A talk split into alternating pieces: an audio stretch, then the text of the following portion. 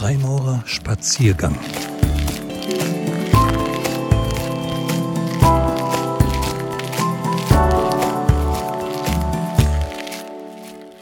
Freimaurerei. Ethikschule der Aufklärung. Ein Spaziergang mit Jens Oberheide. Als die Freimaurerei noch ziemlich jung war, so vor etwa 240 Jahren, hatte Gotthold Ephraim Lessing eine kühne Behauptung aufgestellt. Freimaurerei war immer. Er hat das natürlich nicht wörtlich gemeint, vielmehr als eine Art Synonym für die uralte Sehnsucht nach Frieden, Freiheit, Mitmenschlichkeit und Gerechtigkeit.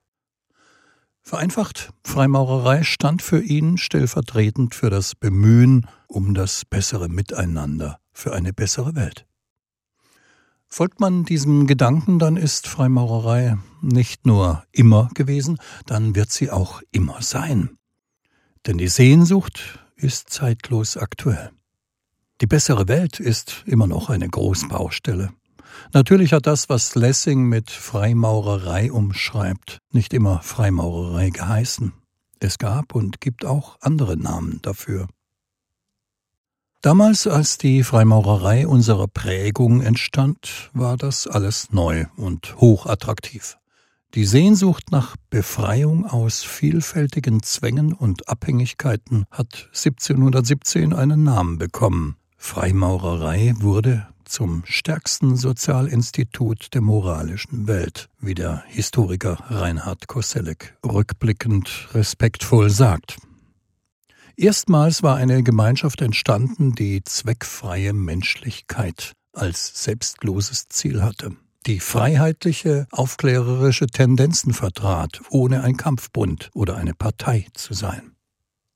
Weil sie für sich selbst Diskretion in Anspruch nahm und ihre Logen hinter verschlossenen Türen arbeiten ließ, war sie schnell selbst zum Geburtshelfer für das Vorurteil geworden, sie sei ein Geheimbund. Freimaurer haben sich gegen dieses Vorurteil nicht sehr gewehrt. Sie wussten um die Anziehungskraft ihres Bundes. Angelehnt an die symbolträchtige Welt der mittelalterlichen Bauhütten war Freimaurerei als Idee des sinnvollen Bauens und Gestaltens von Zeit und Raum offenbar eine gute Antwort auf das Suchen und Fragen einer Gesellschaft im Umbruch. In den mittelalterlichen Hütten der Dom- und Kathedralenbauer, englisch Lodge, altfranzösisch Loge, hatte man schon früh die Welt des Bauens ins Leben übersetzt.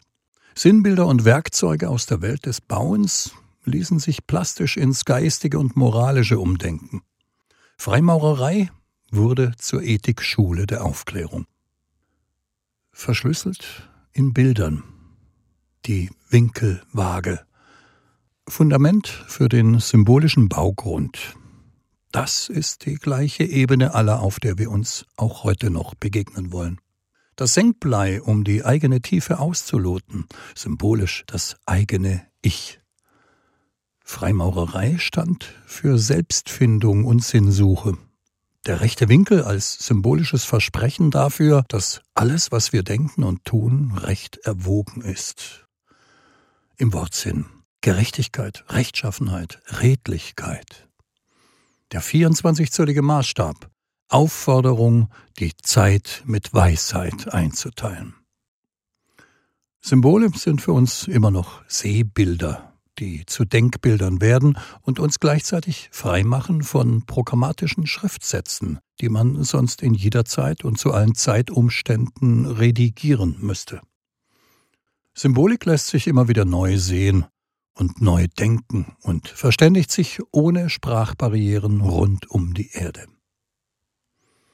In einer Dombauhütte war man oft ein Leben lang zusammen, weil der Bau des Doms so lange dauerte. Die Gewerke mussten miteinander kooperieren und so wuchs man auch menschlich zusammen und machte das Beste daraus. Wir nennen das heute in den Logen Freundschaftsbund auf Lebenszeit. Miteinander leben, miteinander wirken und das Beste draus machen. So einfach ist das eigentlich. Aber jedem ist auch bewusst, dass dies das Schwierigste überhaupt ist und dass alle Konflikte in der Welt darauf zurückzuführen sind, dass das menschliche Miteinander nicht funktioniert. Zugegeben, der Gegenentwurf zur unheilen Weltwirklichkeit, den wir Freimaurerei nennen, ist ein Ideal. Aber Weltwirklichkeit beginnt nun mal ganz konkret vor der eigenen Haustür. Auch am symbolischen Anfang der Freimaurerei steht die Hütte. Man muss erst mal einen Tempel daraus denken und dann das Machbare des Denkbaren auch tun.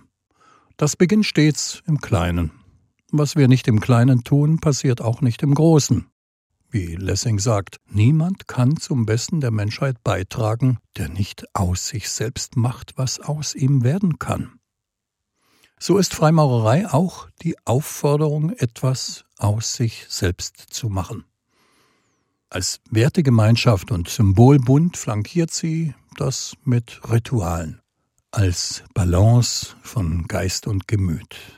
Es hilft, die Dinge in uns und um uns herum besser, gelassener, ausgewogener zu sehen und das, was wir mit dem Verstand begreifen, auch mit Herz und Seele zu ergänzen. Es ist diese ganz besondere Form des Erlebens und Nachdenkens, die das eigentliche Geheimnis der Freimaurerei ausmacht, weil es individuell erlebbar bleiben muss.